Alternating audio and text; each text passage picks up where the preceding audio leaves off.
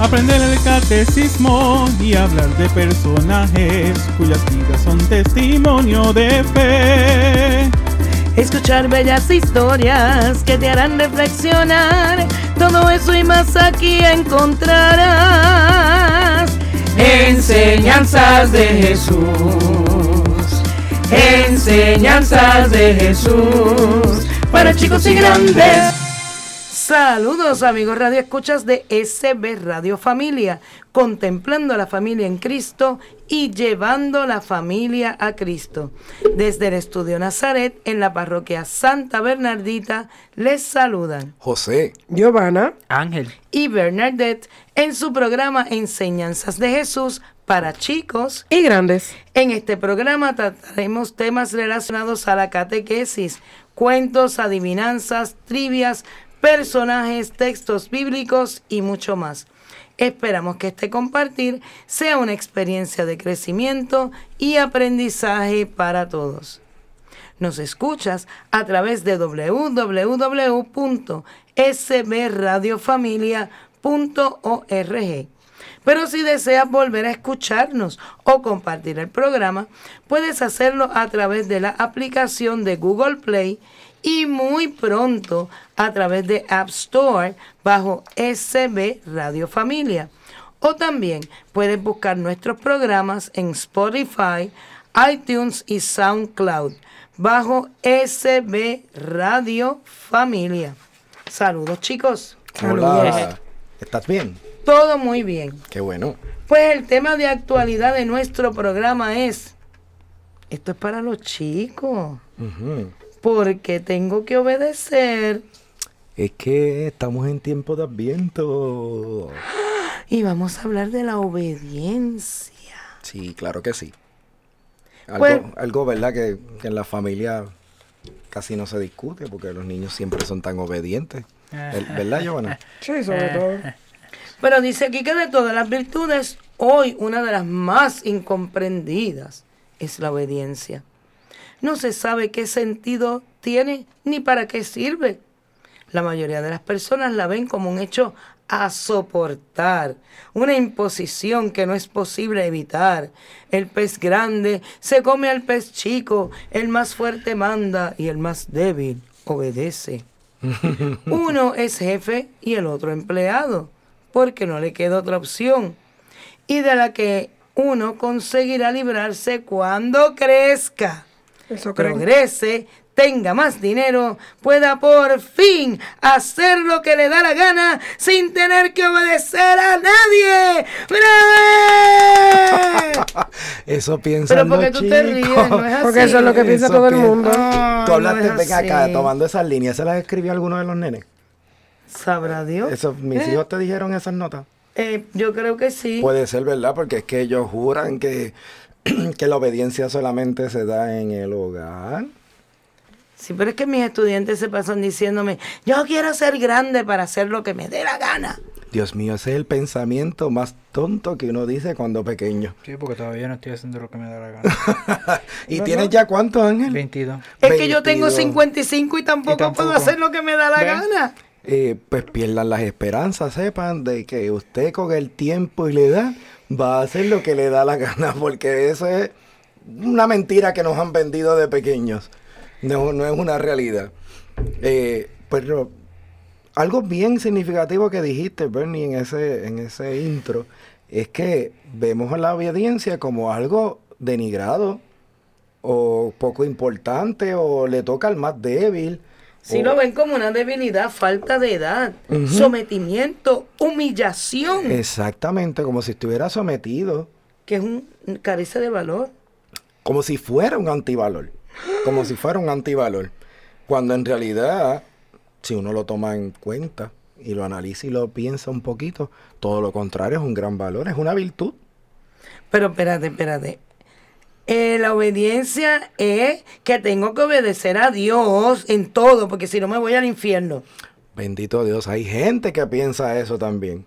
Que uno tiene que obedecer porque si no, imagínate tú, por temor, por miedo a tener que llegar al infierno. Y entonces voy a amar por miedo. Voy a obedecer por miedo. Pero hay un montón de gente que lo piensa así. Pues no, no es así, Bernie. no puede ser así. Nosotros tenemos que obedecer más que nada porque fomenta en nosotros lo que es, volvemos, un valor que va muy de la mano a la humildad. ¿Y la obediencia es una virtud? Claro que sí, ¿verdad?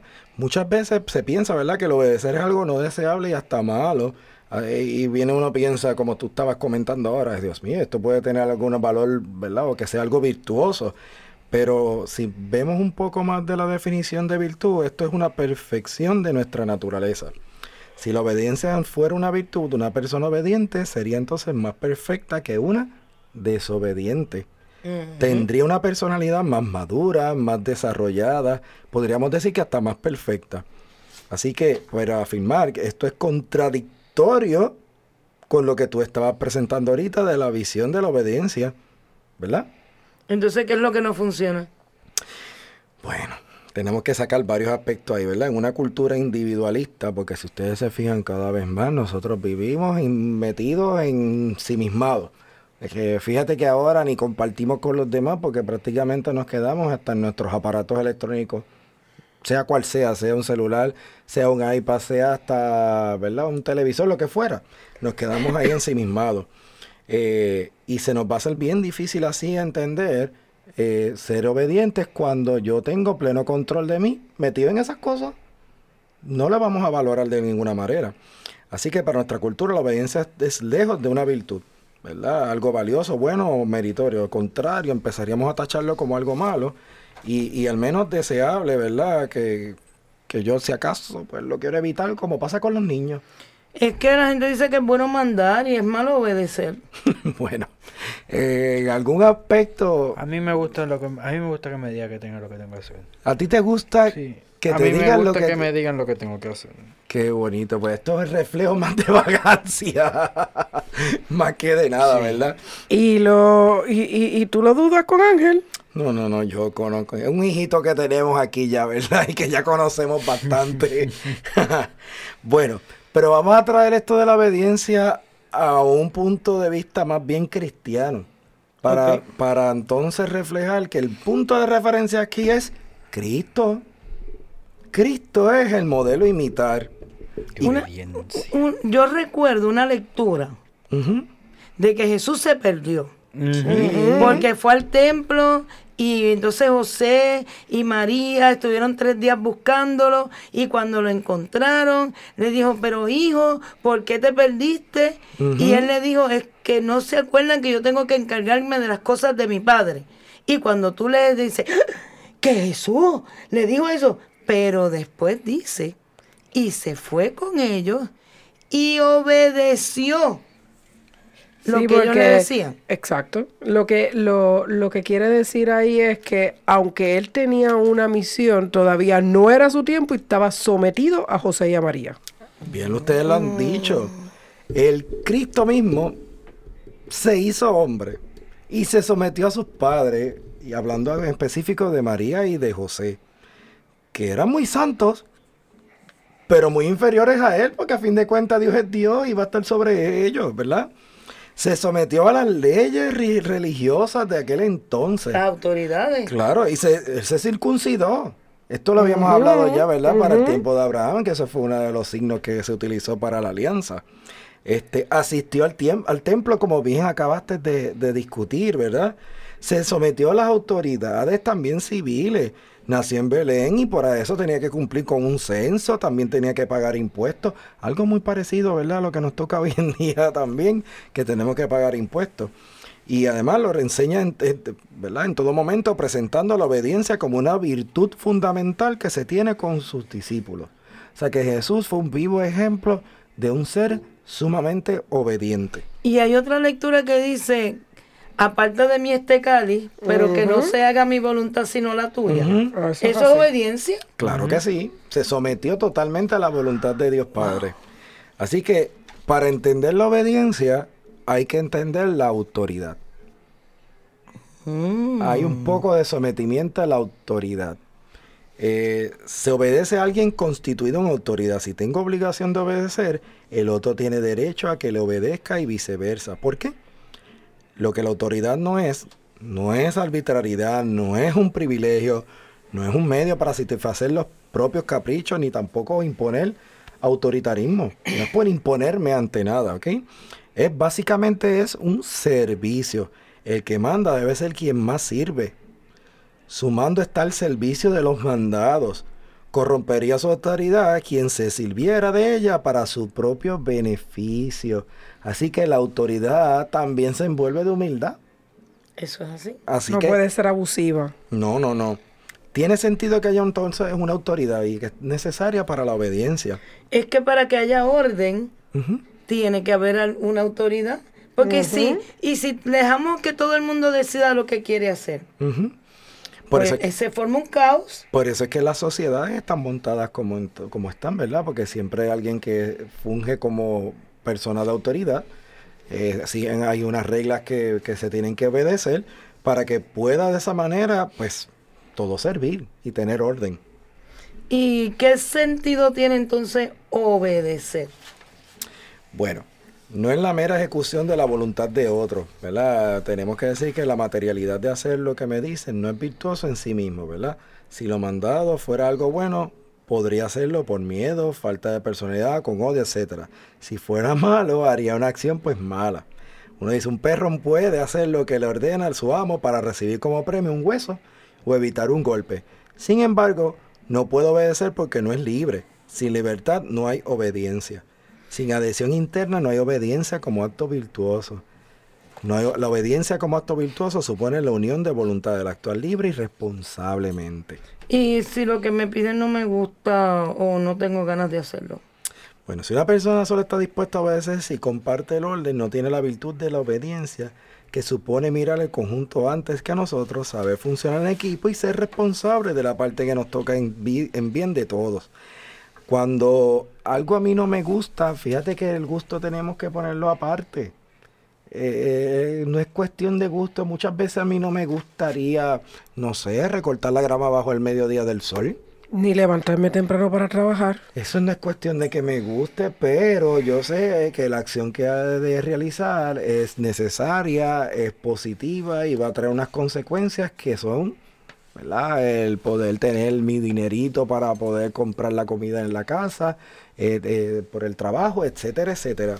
Así que este tenemos que obedecer. ¿Y Dios tiene que ver con la obediencia? Definitivamente que Dios tiene que ver con la obediencia, bien lo has dicho en todo, en todo esto. Eh, Jesús es el ejemplo de un ser obediente. Él fue eh, el que nos enseñó a que hay que someterse a la voluntad de, de esa autoridad. Lo vimos en él con Dios Padre, lo vimos en él con sus padres de María y José, y hasta las autoridades civiles, porque hasta por un juicio pasó, que era injusto, pero se sometió. Bueno, entonces concluimos que La tenemos que ser obedientes. Sí, la obediencia es una virtud que es necesaria y positiva y va a engrandecer a quien la vive, a quien la vive. No todo mandato está dentro de los ámbitos de la obediencia, solo en la medida que se ajusta al sentido y objetivo de la autoridad que es el servicio. Y lo hemos visto en muchas de las vidas de los santos, Sí. que le han pedido cosas muy difíciles, pero se han sometido a esa Y obediencia. ellos se someten y eso los engrandece y han ganado la santidad con ellos. Eso es así. Pero vení, y hoy no hay adivinanza. Si hay adivinanza, Ey. cinco hermanitos obedientes escriben, lavan, limpian, trabajan y juegan impacientes. Los cinco al mismo compás. Cinco repetir. hermanitos obedientes escriben, lavan, limpian, trabajan y juegan impacientes. Los cinco al mismo compás. Ay, Dios mío, ¿qué será, Yaneli? ¿Tú sabes? Bueno, pues eso lo vamos a averiguar en el próximo, en el tercer segmento de Enseñanzas de Jesús para chicos. Y grandes. Ya volvemos. Librería Católica La Pequeña Flor. Un pequeño lugar lleno de paz. No deje de pasar por su librería y ver los diferentes artículos y productos religiosos que tenemos para tu crecimiento espiritual. Estamos ubicados en los terrenos de la parroquia Santa Bernardita, de martes a viernes de 11 de la mañana a 7 de la noche y los domingos después de cada misa. Para más información, 787-750-7880 o nos puedes buscar en nuestra página de Facebook La Pequeña Flor SB. ¡Te esperamos!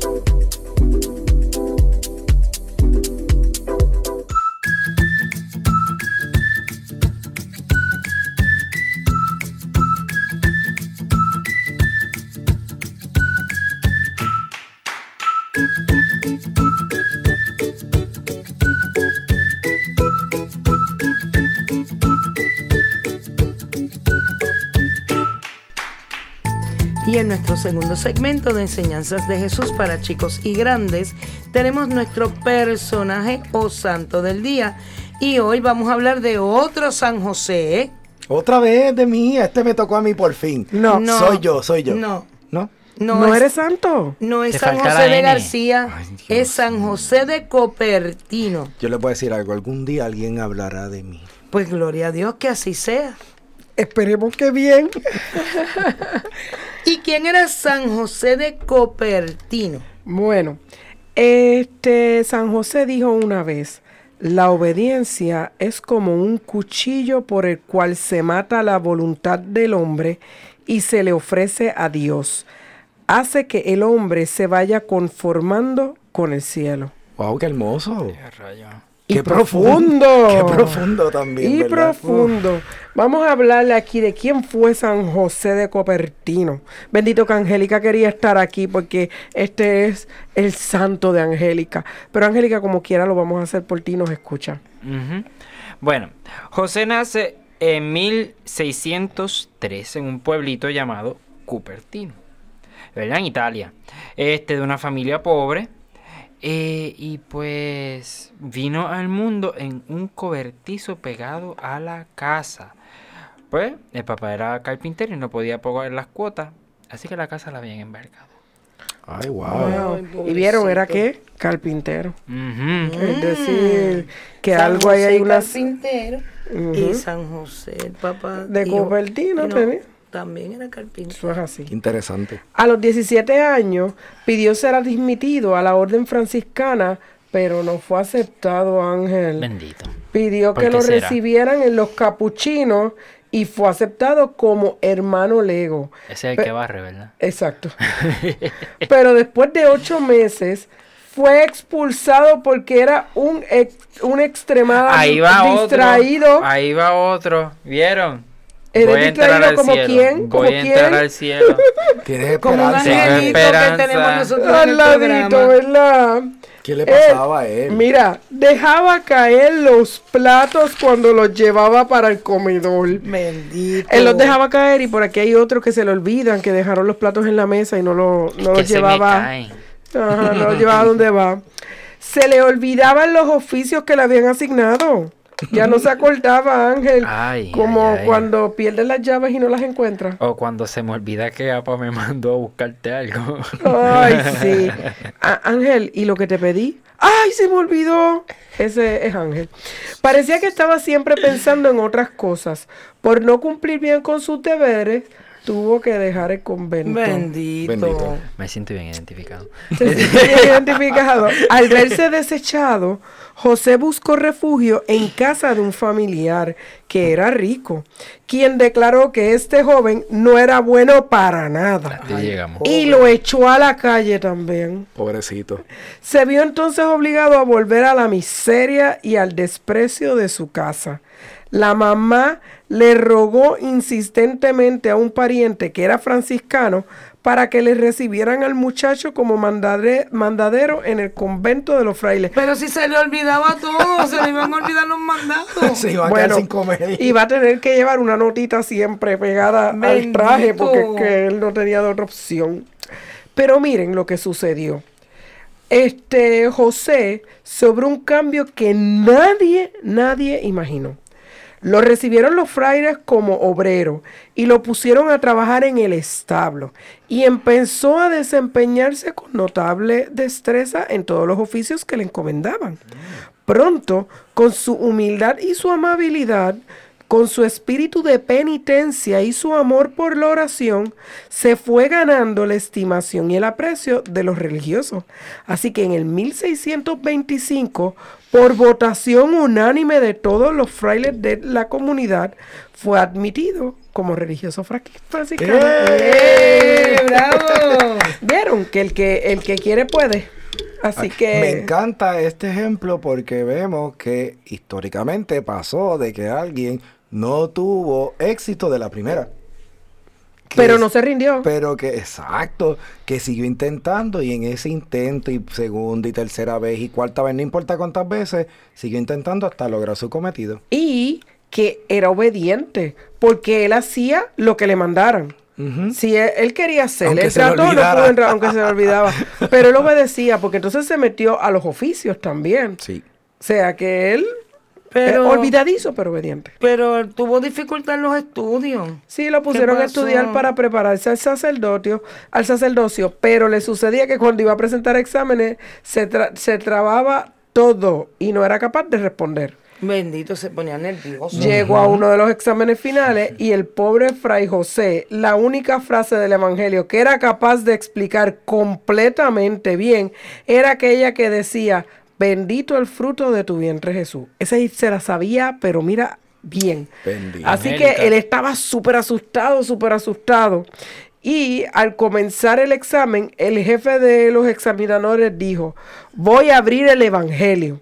Y la primera frase que salga, esta será la que tiene que explicar. Así que ya se pueden imaginar cómo se Qué puso Fray José. Pero como el Señor tenía un plan para él, Y cuando le tocó a Fray José, salió precisamente la única frase que él se sabía perfectamente. Le dijeron, bendito sea el fruto de tu vientre. eso es. ¡Wow! ¡Bravo! Llegó al fin del examen definitivo en el cual se decidía quiénes serían ordenados. Y los primeros 10 que examinó el obispo respondieron tan maravillosamente bien todas las preguntas que el obispo suspendió el examen diciendo, ¿para qué seguir examinando a los demás si todos se encuentran tan formidablemente preparados? José, que era el próximo en turno y estaba atemorizado, se libró de tener que pasar el examen final. ¡Bravo!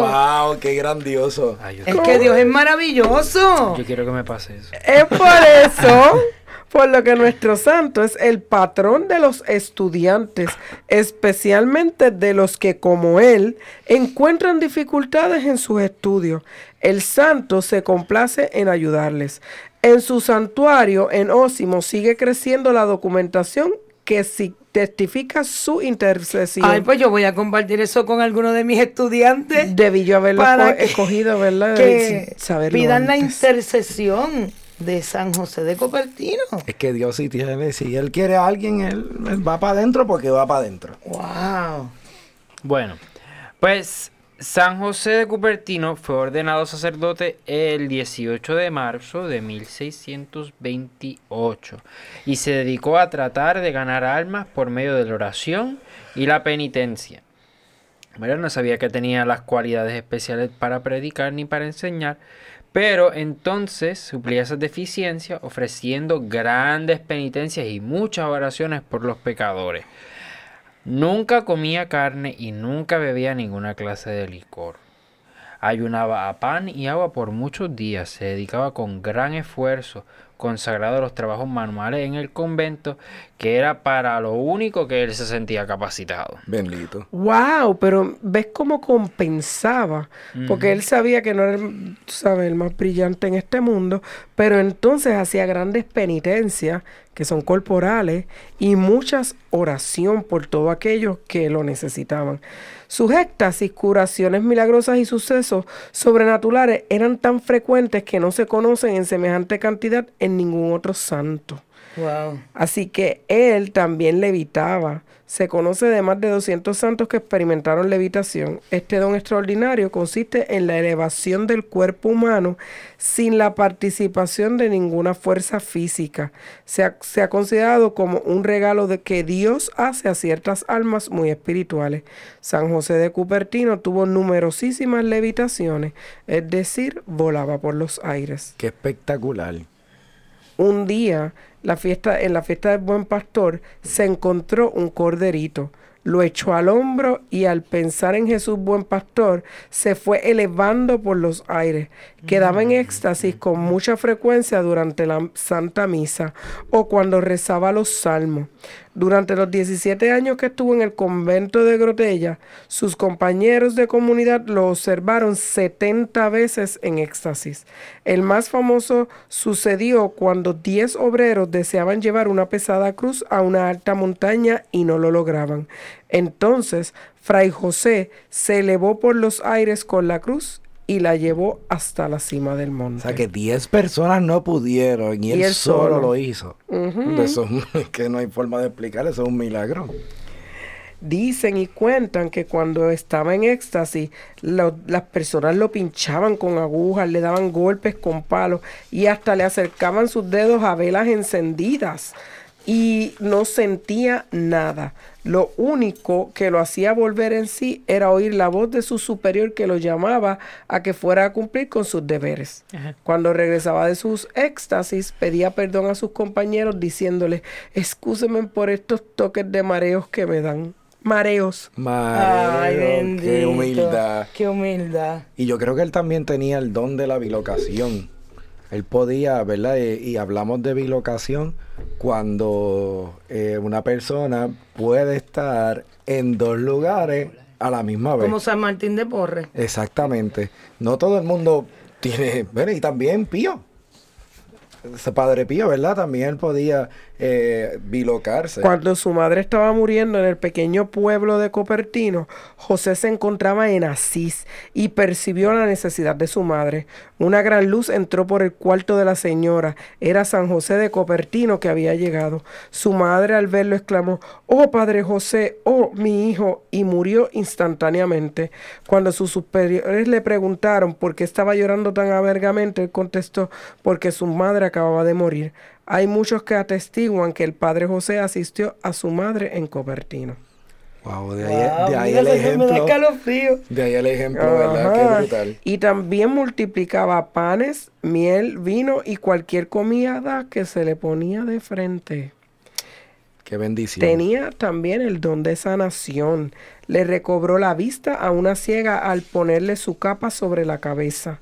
Los mancos y cojos eran sanados al besar ellos el crucifijo que él ponía delante de ellos. Hubo una plaga de fiebre muy alta y los enfermos eran curados al hacerle la señal de la cruz sobre su frente, bajándole la fiebre hasta la temperatura normal. Con la señal de la cruz resucitaba muertos.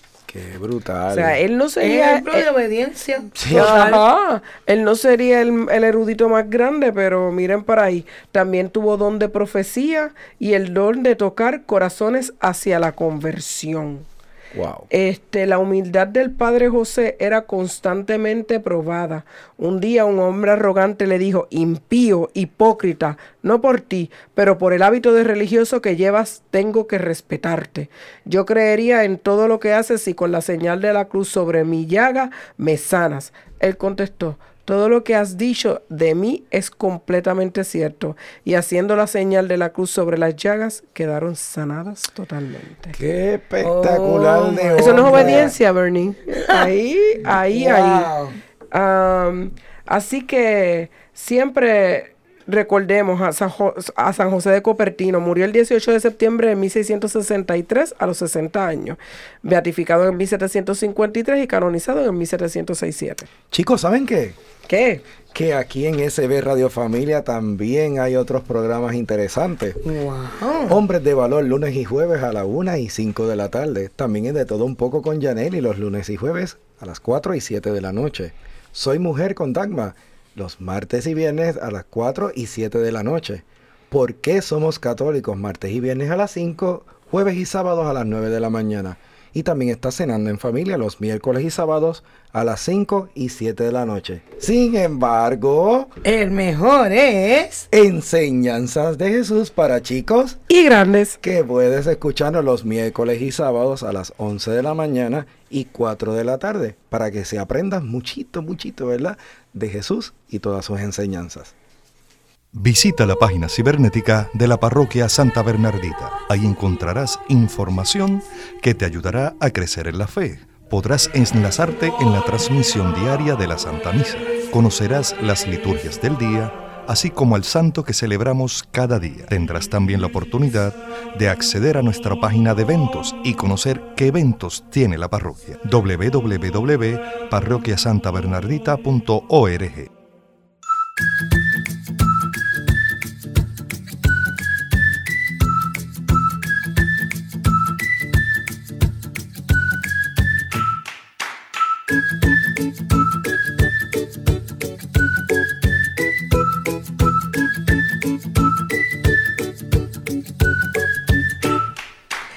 el tercer segmento de enseñanzas de Jesús para chicos y grandes, tenemos nuestro tema de catequesis.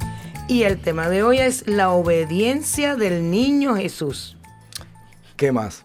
Es que ese era el tema que tenía que venir obligado. Jesús obedece a José porque era la voluntad de su padre. Para él, la obediencia a Dios era el máximo valor. Vamos a repasar un poquito. Sus padres iban todos los años a Jerusalén a la fiesta de la Pascua. Cuando tuvo 12 años subieron ellos como de costumbre a la fiesta y al volverse pasados los días, el niño Jesús se quedó en Jerusalén sin saberlo sus padres, pero creyeron que estaría en la caravana. Hicieron un día de camino y le buscaban entre los parientes y conocidos, pero al no encontrarle, se volvieron a Jerusalén en su busca. Y sucedió que, al cabo de tres días, le encontraron en el templo sentado en medio de los maestros, escuchándolos y preguntándoles. Todos los que le oían estaban estupefactos por su inteligencia y sus respuestas. Cuando le vieron, quedaron sorprendidos y su madre le dijo, Hijo, ¿por qué nos has hecho esto?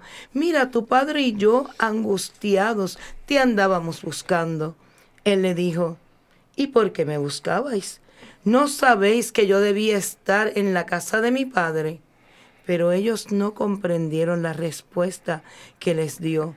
Bajó con ellos y vino a Nazaret y vivía sujeto a ellos. Su madre conservaba cuidadosamente todas las cosas en su corazón.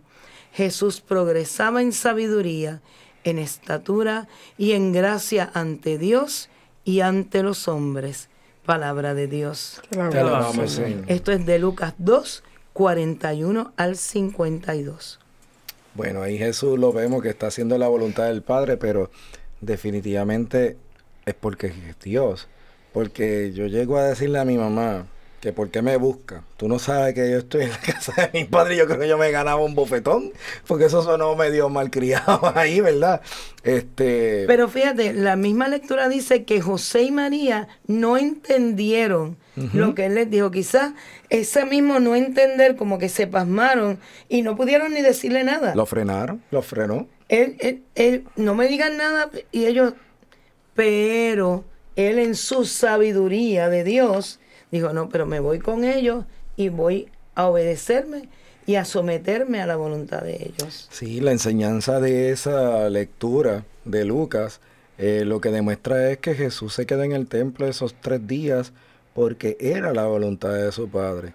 Y asimismo de nosotros debemos estar siempre por cumplir la voluntad del Padre. Pero fíjate que es cumplir la voluntad del Padre, no modular o regular la voluntad del Padre a como yo quiera, porque entonces carece o pierde todo lo que es de obediencia eh, como tal. Entonces nos dice que a Cristo le costó mucho la obediencia a su Padre, a su Padre Dios. No hay dolores más agudos en el pensamiento de que estamos haciendo sufrir a las personas que más amamos. Cristo era un niño muy sensible y ya sabía lo que le causaba dolor a sus padres. Pues quizás entonces cuando dijo las palabras, cuando las dijo, fue con un tono, ¿verdad? Que, que buscaba no herir, ¿verdad? Y que no fuera tan, tan, tan malcriado como quizás uno lo pueda pensar. Cristo tenía solo 12 años, como cualquier niño de esa edad, tenía miedo de quedarse solo en una ciudad como Jerusalén. Jerusalén es Una una, ciudad una ciudad grande. bien grande, la ciudad santa, aunque muchas veces ese atributo de santidad brillaba por su ausencia. Por lo tanto, allí había muchos peligros como en cualquier ciudad cosmopolita. Y el mayor peligro era estar solo. Si eso es como perderse en el viejo San Juan. Imagínate. Que venga un crucero y yo me pierda en el viejo San Juan, uno de los hijos nuestros se pierde en el viejo. Uno como papá se va a poner muy nervioso, ¿no? Y, y- y asustado. Entonces hay soledades que son románticas, como cuando uno se va a la montaña a meditar. Hay otras soledades que son dolorosas, como cuando uno está perdido sin alguien cercano para que le extienda la mano. A pesar de esto, optó por cumplir la voluntad de su padre.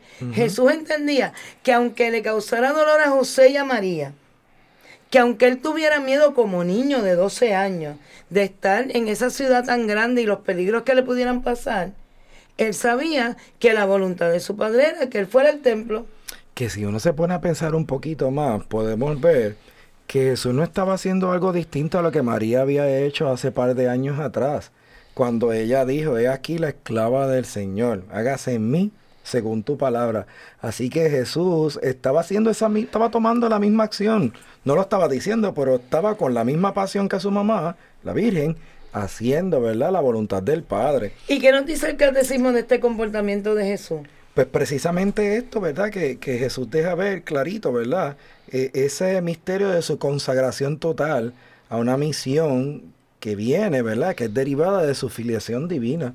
Así que él sabe muy bien que él tiene una misión que cumplir aquí en la tierra y por tanto estaba en esas vías. Él no, él no era de los que decía, ah, yo sé que yo tengo una misión, pero como yo no quiero que mami se ponga triste ni papi se preocupe, pues eso yo lo dejo para después. No, no, no, no, para nada. Él no se lamentó. no. No, no, no. Él, él- él- yo vine para esto y me voy a someter a esa voluntad.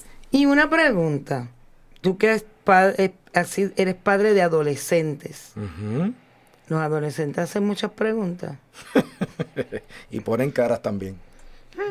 Porque a diferencia de los niños que hacen preguntas y lo, ¿verdad? lo hacen más inocentemente, ¿Y por qué? ajá, el adolescente lo hace pero con más actitud. ¿Verdad? No, y tú le das la tú te crees que te votaste con la contestación y te hacen. No me satisface. Eh, no, eso no me llena. Pues Jesús tenía muchas preguntas. Él quería aprender mucho y por eso estaba con todos los maestros en el templo. y quería conocer a su padre más de cerca y lo que la gente decía de su papá. Tú- tú- mira, vamos a ser claros. Si estamos en una, en una actividad con unos compañeros y están los papás, nosotros queremos saber qué piensan nuestros compañeros de nuestros papás. Claro, claro, y es que, pues, no, y, y es y es muy importante y lógico, ¿verdad? Querer aprender un poquito más de los antepasados y de la historia de tu papá o de las enseñanzas que pueda dar. Pero él asombró a esos maestros. Decían que lo consideraban un niño muy inteligente. Porque ya eso era sabiduría, que no es lo mismo, es lo mismo. Por eso en muchas ocasiones yo digo, podemos conocer muchas personas inteligentes, es verdad, pero se diferencia mucho la inteligencia de la sabiduría porque existen personas que van a la universidad y son poco sabios, como existen personas que tienen poca escolaridad y tienen una sabiduría extrema que una no tiene que ver con la otra y, lo que resaltaban estos maestros en los templos eran precisamente la sabiduría que el Señor tenía. Aquí hay algo que me llamó la atención. Dice, muchas veces estamos muy prontos para jugar el papel de maestro y muy lentos para jugar el de discípulos. Pensamos que sabemos todo y damos la impresión de que no tenemos nada que aprender. Nuestra obediencia como cristianos debe ser ante todo a la palabra de Dios. No nos extrañamos al escuchar afirmaciones como yo no estoy de acuerdo con el Papa. Yo pienso que la iglesia es anticuada con esa doctrina. Eso es rebeldía. Son actitudes rebeldes. Este, mira, para, para yo poder ser buen maestro a fin de cuentas, tengo que ser buen discípulo. Yo no voy a poder aprender a ser buen maestro si no soy un buen discípulo primero. Mira, nosotros que trabajamos en educación, tú también eres profesor, yo soy maestra, Ángel también es maestro. Hola. ¿Cuántas cosas aprendemos de nuestros estudiantes? Eso es verdad. Todo el tiempo. Todo el tiempo. Todo el tiempo. Y, y eso es en el caminar de la enseñanza. Pero también para uno actualizarse y estar al día con todo lo que uno está enseñando. O yo tengo que ser autodidacta y leer por mi cuenta, o ir y visitar Yo talleres. debo, yo debo dar fe de que yo he aprendido a usar mi teléfono mejor gracias a mis estudiantes. Maestra, pero usted no ve que eso tiene esto aquí. Y me lo y, y ellos me lo ponen y yo, pero qué cosa tan maravillosa. Ellos y son ellos son los que lo descubren. Ellos son excelentes, eh, en la, a la vanguardia, ¿verdad? Con todo lo que tiene que ver con la, con la digitalización y las redes y etcétera, etcétera, todo lo que está. Y para María, ¿cómo ella trató de entender todas estas cosas de Dios? Bendito ella, me da mucha, mucho dolor cuando, ¿verdad? Un- porque esa misma lectura que leíste de Lucas decía bien claro que, Ma- que María conservaba cuidadosamente todas esas cosas en su corazón. Y ya a ella le habían dado una profecía que toda la vida de Jesús era como pasarle una espada por su corazón. Y yo creo que si a mí me pasan, aunque sea un alfiler por mi corazón, no es nada agradable. Así que el que ella haya, se le haya atravesado una espada en su corazón, era, ella estaba tratando de entender, caramba. Pero ella pasar. oraba mucho, ¿verdad? Para poder Decir, bueno, Señor, que sea tu voluntad. Porque yo me imagino que ser la madre de Jesús, ser la madre de nuestros hijos no es fácil. Imagínese ser la madre de Dios. Uno no entiende los hijos de uno a veces por lo que hace, que son muy humanos, ¿verdad? Y nada divinos. Imagínate a un humano divino. Sí, porque la gente pensaría, ah, pero para María era fácil si Jesús era perfecto en todo. Ellos le tocó criarlo. A ellos les tocó criar a Jesús. Jesús fue un buen niño, un buen adolescente, pero no deje ser- dejó de ser ni niño ni adolescente. Pero fue humano. Claro, tenía que tener sus travesuras de igual manera. Y le tocó el momento a José y a María corregirlo. Y José y María vienen a ser los representantes de Dios en la vida de Jesús.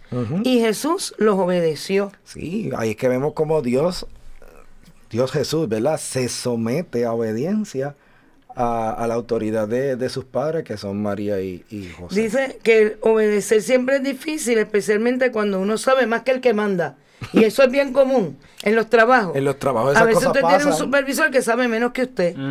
Pero Jesús, que sabía más que José, que era su padre en la tierra, ¿verdad? Optó es. por obedecer a José porque esa era la voluntad del Padre, Ujú. del Padre Dios. Para él la obediencia a Dios era lo ma- el máximo valor. O sea, no era que Jesús dijera, no, pero si este señor eh, lo que es carpintero, él no sabe más nada. Pero, pues Dios, papi, qui- pa- mi Padre Dios quiere que yo lo obedezca, pues yo lo voy a obedecer.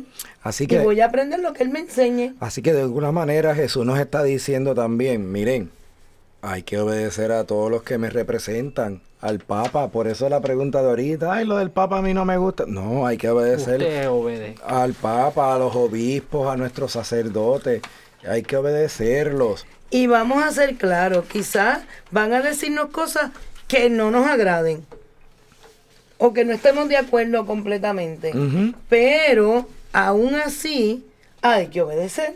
Sí, sí, es, que Jesús Porque tenemos que dar la, la, la, la, la salvedad, ¿verdad? Que quizás van a decir algo y usted dice, es que yo no, yo, ¿verdad? Yo no, pero hay que obedecer. Así que pongámonos a pensar, obedecemos a nuestros superiores, ya sean nuestros padres, maestros, profesores, jefes en el trabajo, como representantes de Dios. ¿Nuestra obediencia es la de un cristiano o es una obediencia de un esclavo? También hay que reflexionar un poco sobre ello. Así que lo tenemos ahí, ¿verdad? Para que en la noche de este, día, antes de tú cerrar los ojitos para descansar, reflexiones un poquito sobre la obediencia que tú has tenido durante tu vida y cómo podemos mejorarla, porque a fin de cuentas, si Dios nos permite abrir los ojos diariamente, tenemos una nueva oportunidad para poder ejercitar mejor obediencia. Bueno, había una adivinanza. Sí, Yaneli, escucha. Cinco hermanitos obedientes escriben, lavan, limpian, trabajan y juegan impacientes.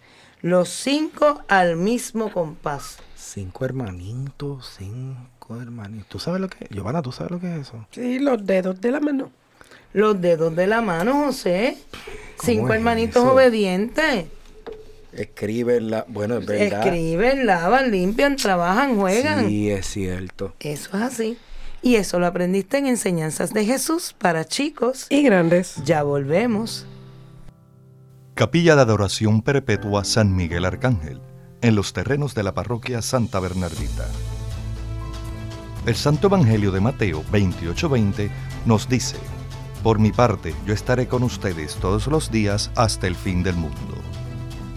Aquí, en esta capilla, podemos estar con Cristo sacramentado expuesto 24 horas los 7 días de la semana.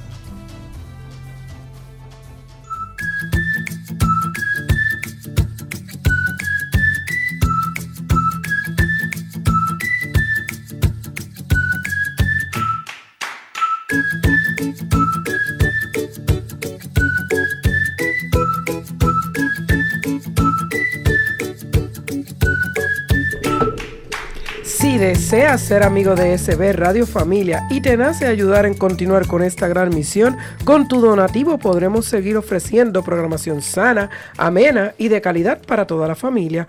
¿Cómo puedes donar? A través de la ATH móvil al 787-363-8202. Incluye en el mensaje de envío SB Radio Familia con tu nombre y dirección postal. Si tienes el tiempito y puedes darte la vuelta aquí por la parroquia Santa Bernardita, en la librería La Pequeña Flor, César te va a atender gustosamente y puedes hacer tus donativos en efectivo o en cheques a nombre de Parroquia Santa Bernardita. Recuerda que Dios les devuelva en bendiciones su donativo. Y en nuestro cuento para reflexionar, la rebeldía de un adolescente. Uh. Cuéntanos, Ángel. ¿Qué título? Bueno, y dice, en una gran ciudad vivía una familia la cual estaba triste porque su hijo Fernando no les obedecía. Este adolescente nunca cooperaba en la casa y siempre gritaba a sus padres. Sus amigos le tenían mucho miedo porque Fernando mostraba una actitud muy violenta, tanto verbal como física. Pero esto a él no le importaba. Al contrario, le gustaba esta situación porque sentía que tenía todo bajo control. Sus padres estaban muy preocupados y lloraban mucho porque no encontraban la manera de inculcarle la educación y los valores necesarios para que su hijo llegara a ser un hombre de bien en la sociedad. Así que una mañana planificaron una salida a las montañas y se lo comunicaron a Fernando, el cual les dijo que si le preparaban la mochila con todo lo necesario, iría con ellos. Y así lo hicieron sus padres. Sin embargo, cuando iban de camino, Fernando, muy enojado, daba patadas y puñetazos a los asientos delanteros del coche, porque el viaje le estaba pareciendo muy largo, y le gritaba al padre para que condujera más rápido. La madre, muy nerviosa, le propuso que cuando llegaran a la montaña jugarían al escondite, con la condición de que allí no se podía gritar. A Fernando le pareció algo absurdo e infantil, pero al final aceptó. Pasaron las horas, y cuando llegaron a las montañas, Fernando comenzó a contar hasta diez, y sus padres se escondieron rápidamente. Luego Fernando comenzó a buscarlos, pero al ver que pasaban los minutos e incluso las horas y no podía encontrarlos, se desesperó y comenzó a gritar todas las palabras malsonantes que estaba acostumbrado a decir a sus padres, a los amigos, a los profesores y a todo el mundo. Pero para su sorpresa, comenzó a notar que sus feas palabras rebotaban y llegaban a sus oídos repetidas veces. ¡Qué horror! Vociferó asustado al notar que sus palabras chocaban con las paredes de la montaña y regresaban a sus oídos con diferente intensidad. Aquí hay un eco, indicó, mientras que el eco nuevamente le devolvió en duplicado el sonido de su voz. Seguían pasando las horas, y Fernando continuaba solo, sin encontrar a sus padres. Y en su caminar un mosquito le picó en una pierna y otra vez comenzó a decir palabras malsonantes, dando patadas y puñetazos al aire. Pero al escuchar que el eco con una gran velocidad le devolvía el sonido de aquellas grotescas palabras, se puso muy nervioso y se asustó mucho. Entonces, en silencio, comenzó a pensar que era la hora de intentar cambiar su manera de hablar y actuar porque hasta él le, da- le estaba dando miedo su mala conducta. Y como ya había llegado la noche, regresó al lugar donde había dejado tirada su mochila para ver si encontraba algunas mantas para echarse a dormir. Cuando abrió su mochila, se sorprendió al ver que sus padres no solo le habían dejado las mantas, sino también un bocadillo para que cenara. Con el pan en sus manos comenzó a llorar desconsoladamente. Y ahí estaba el eco, haciéndole escuchar el dolor de su sufrimiento. Al día siguiente, cuando se despertó, la primera palabra que dijo con mucha tristeza fue Mamá te quiero, papá te quiero, los echo mucho de menos. El eco le devolvió las últimas sílabas con un sonido suave y agradable al oído.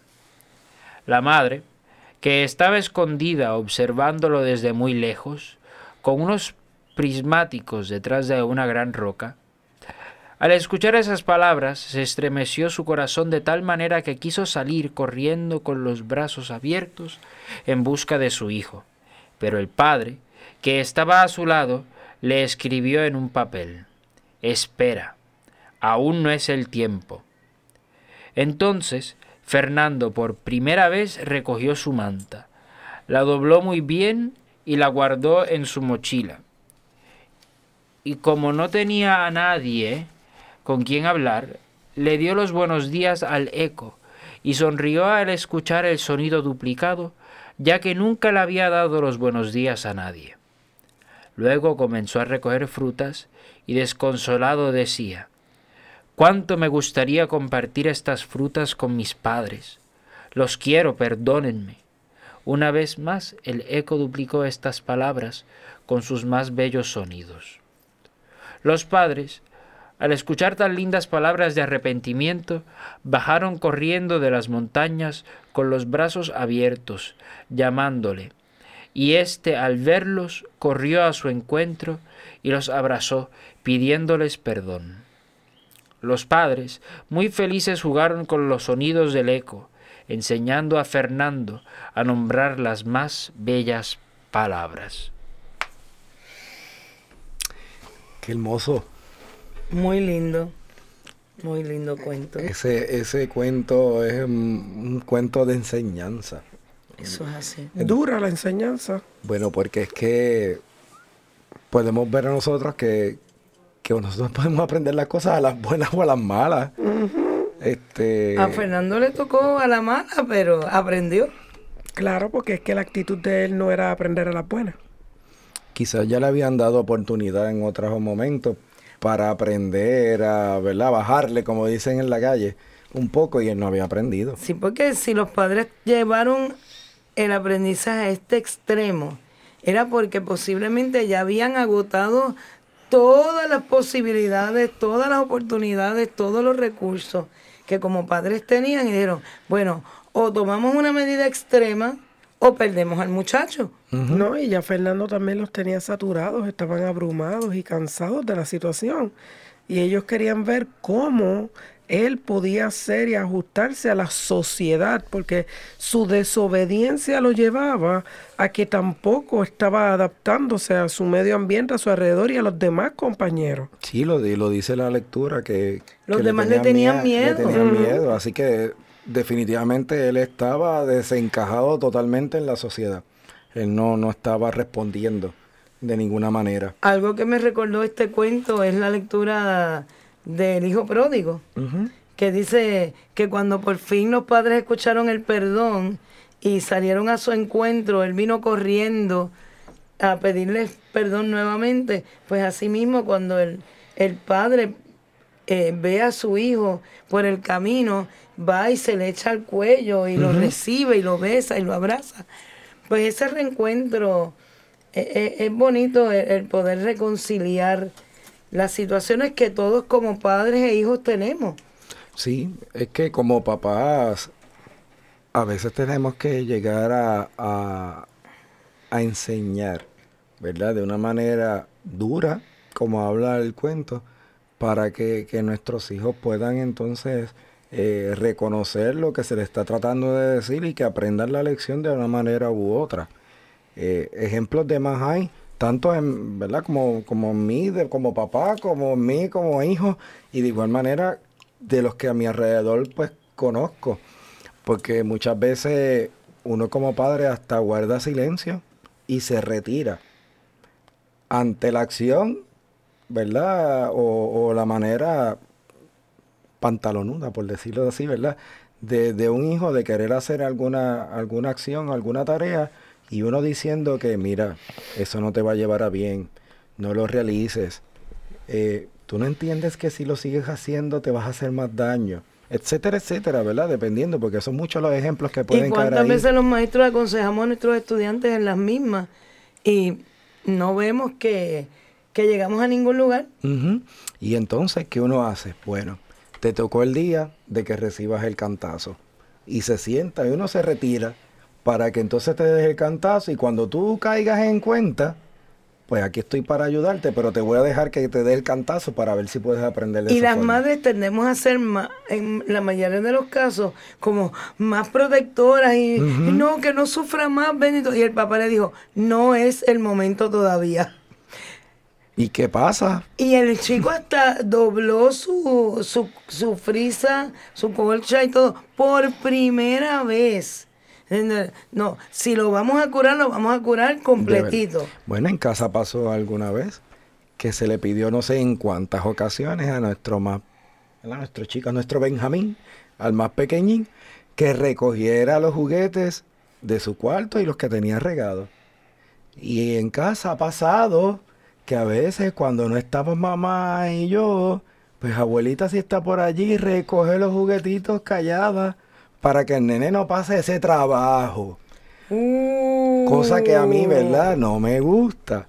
Pues en una ocasión estaba, este, se le pidió no sé en cuántas veces. Y yo, muy bien, si para tal momento no están, yo me voy a encargar de recogerlos. Y yo los recogí, porque nunca los José los recogió. Y los regalaste. Los eché al zafacón. Los eché al zafacón. En esa primera ocasión, abuelita se dio cuenta y cuando Los los, recogió. vio, los recogió y se los llevó para su casa Y después lo lo fueron trayendo por filtración. por filtración. Así que dado que ya vi que esa era la acción de abuelita, que se ven que es rebelde, ¿ah? Pues entonces me dediqué a llevármelos y me los llevé yo en mi trabajo para, para regalarlos eventualmente. Pero de esa aprendimos que ha sido todavía un proceso de enseñanza, ¿verdad? Y todavía está aprendiendo. Pero que todavía está aprendiendo. pero eh, algún Ahora lo piensa un poquito No, más. claro, cuando dice recoger, recogemos. Recoge. Bueno, pues hemos aprendido que la obediencia y es sumamente importante, así que vamos a ponernos en oración para el cierre de este programa con la oración por la familia de la Santa Madre Teresa de Calcuta. Padre Celestial, nos ha dado un modelo de vida en la Sagrada Familia de Nazaret. Ayúdanos, Padre amado, a hacer de nuestra familia otro Nazaret, donde reine el amor, la paz y la alegría que sea profundamente contemplativa, intensamente eucarística y vibrante con alegría. Ayúdanos a permanecer unidos por la oración en familia en los momentos de gozo y de dolor. Enséñanos a ver a Jesucristo en los miembros de nuestra familia, especialmente en los momentos de angustia. Haz que el corazón de Jesús Eucaristía haga nuestros corazones mansos y humildes como el suyo y ayúdanos a sobrellevar las obligaciones familiares de una manera santa. Haz que nos amemos más y más unos a otros cada día, como Dios nos ama a cada uno de nosotros, y a perdonarnos mutuamente nuestras faltas, como tú perdonas nuestros pecados. Ayúdanos, oh Padre amado, a recibir todo lo que nos das y a dar todo lo que quieres recibir con una gran sonrisa. Inmaculado Corazón de María, causa de nuestra alegría, ruega por nosotros. Santos ángeles de la guarda, permanezcan a nuestro lado, guíennos y protéjanos. Amén. Agradecemos su patrocinio a este su programa, Enseñanzas de Jesús para chicos. Y grandes. Que Dios y la Santísima Virgen los bendigan. Hasta la próxima. Vidas son testimonio de fe. Escuchar bellas historias que te harán reflexionar. Todo eso y más aquí encontrarás. Enseñanzas de Jesús. Enseñanzas de Jesús. Para chicos y grandes.